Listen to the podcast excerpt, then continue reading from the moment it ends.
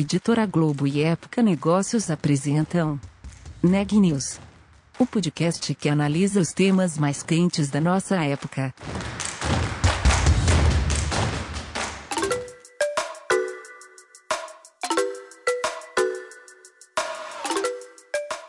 Olá, eu sou Elisa Campos da Época Negócios. Hoje é segunda-feira, dia 5 de outubro, e eu estou aqui acompanhada do repórter Renan Júlio. Esse é mais um episódio do podcast Neg News, uma série de reportagens especiais sobre a pandemia do novo coronavírus. Hoje a gente vai falar sobre como a transformação digital está sendo acelerada nas empresas por causa da pandemia. Quem traz essa história pra gente é o Renan. Olha, eu conversei com o Marcelo Caio Bartolini, que é CEO da Brinks no Brasil, né, uma empresa especializada em soluções de segurança, sobre os impactos da pandemia nos seus negócios. Na entrevista, ele falou sobre como esse momento delicado acabou acelerando uma revolução digital dentro da companhia.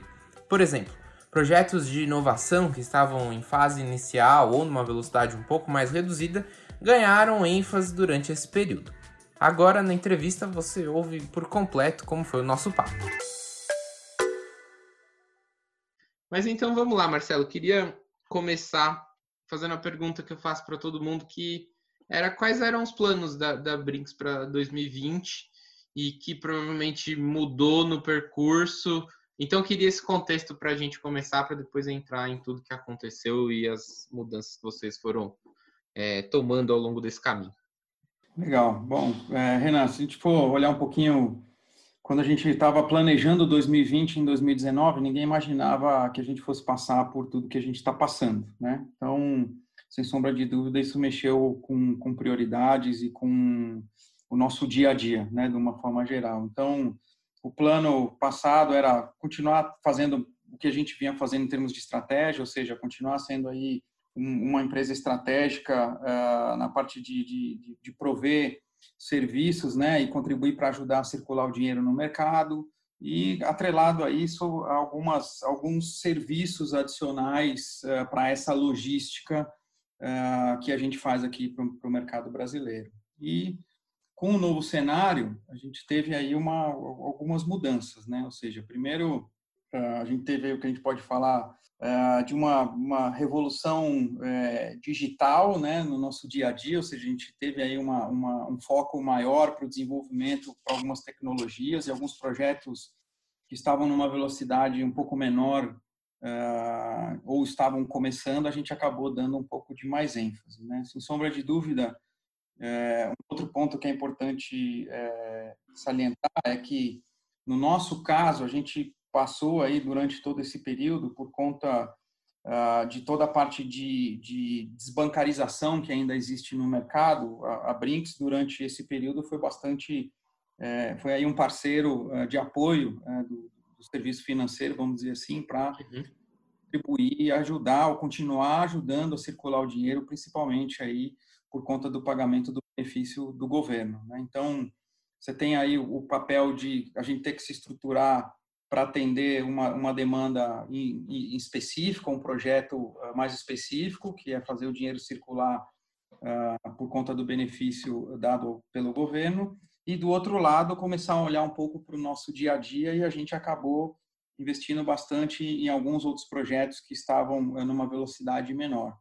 Sim, e outra coisa, né, você acaba, a gente acaba mudando o nosso dia a dia, né? Então você tem muito mais execução de atividades de forma virtual do que presencial por conta aí das limitações eh, por conta da pandemia. E aí, como é que foi mudar o avião com, com ele no ar? Que, é, como é que foi definir prioridades? O que, que tomou conta desse pipeline? A gente tinha, assim, é, você colocou bem, né? Como é que você faz para, em pleno voo, substituir uma peça, né? Ou mudar uhum. estratégia etc. E eu acho que uma das coisas que a gente começou a fazer, a gente teve bastante discussão sobre, bom, agora com esse novo cenário à nossa frente, com, com perspectiva de uma série de mudanças, como é que a gente alinha aqui prioridades, né? E foi exatamente isso, foi um restabelecimento de prioridades em termos, primeiro, de você é, garantir segurança dos, dos, nossos funcionários, que querendo ou não, eles que movimentam a roda, né? Eles que estão no dia a dia. Então aí adequando a cada uma das áreas as restrições é, impostas e colocadas de forma a preservar a saúde. Por outro lado, a Brinks tem um papel fundamental nos serviços essenciais, então como a gente estruturava a nossa operação para continuar é, prestando serviço para que o mercado não parasse, né? ou seja, os nossos clientes não parassem. E, em paralelo a isso, uma definição de o que, que a gente faria durante esse período, né? ou seja, a gente vai é, passar a, a, dar mais força para alguns projetos, a gente vai tirar o pé de outros, o que, que nós vamos fazer? Né? Então, grupo de gestão alinhado aí com a estratégia global da empresa, o grupo de gestão aqui no Brasil, a gente teve uma tratativa de como que a gente ia tra trazer a priorização, né? O que, que seria priorizado, o que uhum. deixar de ter prioridade. E a gente acabou fazendo uma, uma, uma, varredura dos projetos que a gente tinha, de alguns novos uh, serviços que a gente queria lançar ao mercado, e, por sua vez, que outros produtos que a gente já tinha no mercado e que a gente, uh, então, precisava uh, acelerar o processo de implantação, de divulgação e, e de venda desse produto. Né? Então, foi mais ou menos isso aí que aconteceu em termos de estabelecimento de prioridades. Uhum. E, e, de impacto negativo, Marcelo, teve algum que vocês sentiram mais? Eu acho que o principal impacto negativo, eu posso dizer que é a, questão das limitações, né? Querendo ou não, é, a nossa vida como ela é hoje, diferente de como ela era no passado próximo aí, essa, essa foi a maior dificuldade, principalmente no início, né, as pessoas, os nossos colaboradores aprenderem a, a ter uma relação mais virtual e menos pessoal ou menos é, presencial, vamos colocar dessa forma, uhum. e partida continuar fazendo a, a roda girar, né? ou seja, a roda não pode parar de girar e a gente vai ter que continuar fazendo o que a gente vinha fazendo de uma forma diferente. Então, todo esse processo de adaptação eu acho que foi a maior dificuldade. Mas uma vez que é, o novo status aí é, se equilibrou, as pessoas se readaptaram, é, mudaram aí as suas rotinas e passaram a desempenhar suas funções. Então, hoje eu posso dizer que esse foi um desafio vencido, né, pelo nosso time. Perfeito. E aí queria perguntar como é que entra a inovação nesse, nesse sentido, em todos esses desafios. Qual foi o papel da inovação para a Brinks atravessar esse momento? Quando a gente fala em inovação, né, a gente, se a gente for pensar o, o como a Brinks nasceu, né, ou seja, uma, uma transportadora de valores, é, parece algo é, que está lá preso ao passado, né? Ou seja, mas isso ainda continua sendo uma necessidade do mercado, principalmente quando a gente fala aqui do mercado brasileiro, onde a gente tem ainda uma, uma grande, um grande percentual da população que ainda é desbancarizado, né? E além disso, se você imaginar há pouco tempo aí o Banco Central eh, divulgou uma, uma informação que ainda 29% da população brasileira recebe os seus, os seus vencimentos em dinheiro. Né? Então, uhum. ou seja, a gente teve que trabalhar muito nessa questão, ou seja, isso aqui tem que continuar acontecendo e girando. Na nossa perspectiva, você tem ainda muita dificuldade para o Brasil, eh, como país, passar a ter toda toda a sua a, a, sua operação financeira vamos colocar assim de forma digital ou seja de, de você simplesmente anular o meio circulante que é o dinheiro. Então até por conta de uh, um país de, de, de, tamanho continental ainda com muita área remota sem sequer cobertura uh, de, de, de, sinal uh, de, de celular ou seja você ainda não tem condição de utilizar ali um smartphone para poder fazer as suas transações. Mas para o lado onde você tem esse caminho, né, ou seja, o caminho é, da inovação nesse sentido, a gente acabou investindo bastante em, em, em, alguns produtos. Né? Posso te dar aqui alguns exemplos. A gente lançou no ano passado um produto que chama uh, Brinks Pay, que o papel desse, desse, desse produto, o Brinks Pay, é exatamente conectar dois extremos hoje do mundo moderno. Né? Um é o dinheiro físico ao dinheiro digital. Então, hoje, clientes né, de instituições financeiras e de pagamento, as, as chamadas fintechs, elas têm a oportunidade, né, utilizando a, a, nossa ferramenta, de realizar saques e depósitos em lojas uh, do varejo, né? por exemplo, em rede de farmácia, supermercado, ou seja, desde que uh, esse, esse varejo está conectado a Brinks uh, de alguma forma. Né? Então, esse serviço também está presente no app dos bancos, né, digitais, convencionais, ou as mesmas as fintechs que eu comentei, é, como uma função à disposição é, do cliente. Né? A gente até há pouco tempo, agora, durante a pandemia, a gente acabou assinando uma parceria com a, com a PicPay, que tá, vai utilizar a plataforma do, do BrinksPay, né? ou seja, está em fase de integração com o PicPay, para oferecer aí para os usuários dessa rede é, toda formada por varejistas, onde a gente tem aí uma presença em mais de 2.600 cidades do Brasil, onde se tem conectividade. Então, esse foi um dos, dos produtos que a gente, durante aí a priorização e inovação, o que, que a gente pode fazer para poder fazer coisas acontecerem. E um outro foi um que a gente acabou de, de lançar em agosto, chegou recentemente ao mercado brasileiro, um outro produto que a gente chama de Brinks Complete, né? que na verdade, para traduzir isso para as pessoas, é um processo muito simples. A gente olha a cadeia de suprimentos aí no que tange a, a, parte financeira, né? ou seja, a, a, gestão de numerários, etc., como uma plataforma que suporta é, toda a etapa né, que, que, que, esse dinheiro, esse meio circulante está passando. Então, vai desde é, o nosso cliente ter uma plataforma que a gente chama de é, 24/7, onde ele tem ali toda a possibilidade de controlar depósito, acompanhar status de processamento, é, solicitar coletas adicionais da parte de valores, controlar volumes. É, além disso, tem um equipamento é, depositário, né, que a gente chama o Brinks Box, que é uma que é um como um, um, um cofre com tecnologia de reconhecimento de depósitos por radiofrequência, então isso foi algo novo que a gente trouxe para o mercado, uhum. é um uhum. equipamento dado aí com resistência a ataques e etc, ou seja, para poder cobrir os valores depositados em, em, caso de assalto com garantia por parte da Brinks.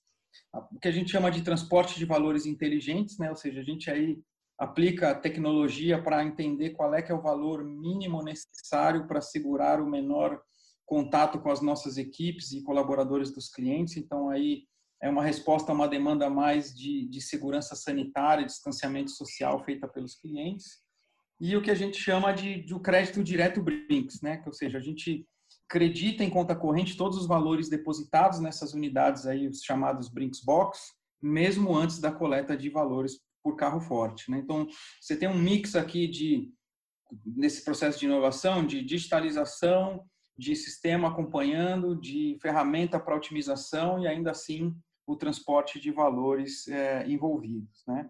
E uhum. além a gente acabou também é, como um, um, outro processo lançando uma empresa gerenciada por nós chamada Pignos que está relacionada ao transporte de mercadoria de alto valor agregado fracionado, né? Então vou dar um exemplo: você tem aí lojas ou quiosques que vendem celular em centros eh, de cidade. E aí, para você gerar mais segurança, a gente tem vans blindadas com todo um processo de gerenciamento de risco, com cobertura securitária, que atende exatamente o fornecimento desses produtos mais visados, né, dessas mercadorias visadas às lojas ou quiosques aí de uma forma inteligente. Então, eh, colocando em termos de, de prioridade, foram esses três aí os principais movimentos que a gente fez em termos de inovação tecnologia nesse novo cenário aí que, que, que passa a ser agora a nossa nova forma de, de, de tocar a vida em frente. Você acha que dá para cravar, Marcelo, que a pandemia acelerou o processo de inovação da Brinks? Eu acho que a gente pode cravar, sim. Né? Eu acho que a pandemia tem todo um lado é, complicado, né? Ou seja, você tem aí claro. gente é, sendo infectada, uma série de pessoas indo a óbito, isso é muito triste, é ruim, a gente não precisaria desse tipo de impacto ou de, ou de, ou de milestone acontecendo, né, para a gente provocar mudança, né, mas eu acho que a gente, de toda a situação que a gente passa, a gente tem que tentar buscar o melhor, né, e aí, nesse caso, foi exatamente o que a gente acabou fazendo, né, já que estamos tendo que passar por isso, não tem outra alternativa, então vamos trabalhar aqui e fazer disso um, um grande marco no nosso dia a dia para uma evolução ainda maior para o meio digital, para soluções diferenciadas, para a gente poder continuar auxiliando o mercado no sentido de prover soluções através de, um, de, de uma empresa, né, nós, é, que seja aí competente o suficiente para poder fazer acontecer. Perfeito. E praticamente encerrando, Marcelo, queria, já que a gente falou né, de passado, presente, vamos falar de futuro. Quais são os próximos passos? Como é que você olha para esse mercado pós-Covid que a Brinks encara agora? Bom, primeiro ponto que é importante ressaltar é que como a gente trabalha muito na distribuição do meio circulante, então a gente acaba sendo, querendo ou não, é, fundamental para poder auxiliar na retomada da economia, né? Então distribuir o meio circulante, né, circular o dinheiro é um dos pontos fundamentais aí para a retomada da economia. Outro ponto que eu acho importante, ou seja, toda a experiência que a gente está vivendo, é, ela vem, é, ela, ela, veio a trazer uma nova forma de reagir, agir e, e, evoluir nos temas, né? Então, sem sombra de dúvida, o aprendizado que a gente é, está tendo, né, é, durante agora esse período, ele é algo que passa a ser é, presente no nosso DNA. Então, ou seja, a gente vai acabar tendo a possibilidade de responder mais mais rápido algumas coisas a gente teve aí e criou alguns canais para desenvolvimento de algumas tecnologias, como eu comentei contigo, de, desses produtos que a gente acabou lançando ou soluções aí é, junto ao mercado. Então, dentro do novo cenário de uma expectativa de recuperação econômica e de a gente voltar a ter um mercado é, crescendo, né? Ou seja, a gente tendo aí o PIB da forma que está é, é, planejada para o ano que vem, entregando aí um, um resultado positivo, o objetivo é continuar colaborando com o mercado é, com novas soluções e poder amadurecer essas que a gente está é, lançando para o mercado agora, onde a gente já tem aí alguns contratos assinados, alguns clientes já passaram a, a utilizar dessa, dessa ferramenta e dessa solução. Então, a expectativa nossa é exatamente essa, né? Poder continuar colaborar uh, com uh, o processo de retomada da economia aqui no, no, no mercado brasileiro. Perfeito, Marcelo. Então só posso agradecer a sua contribuição aqui com a gente. Não, eu que agradeço a oportunidade, Renan, e conte conosco aí para o que precisar. A gente está à disposição. Notícias do dia.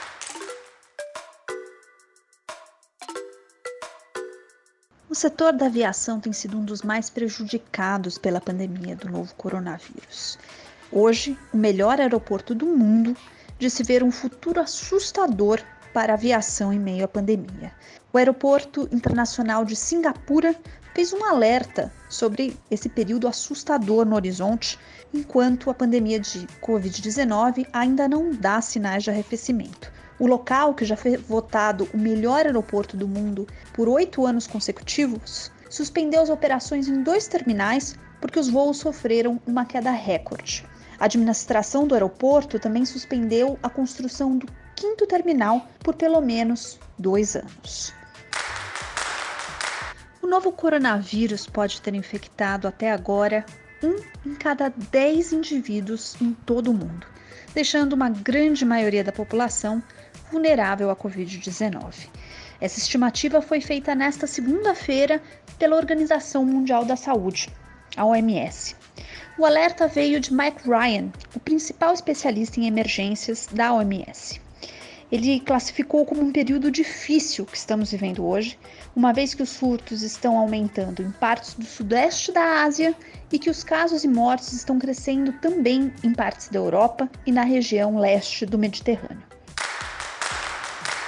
Segundo o último boletim divulgado pelo CONAS, o Conselho Nacional de Secretários de Saúde, o Brasil tem hoje 4.927.235 casos confirmados do novo coronavírus. O país registra 146.675 óbitos, o que dá ao Brasil uma taxa de letalidade de 3%. Por hoje é só, pessoal. Um prazer tê-los aqui conosco. Até amanhã.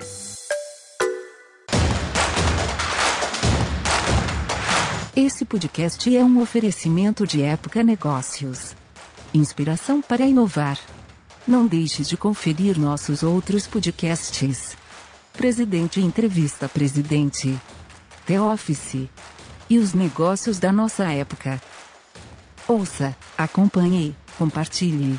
Vamos fazer deste podcast o nosso ponto de encontro.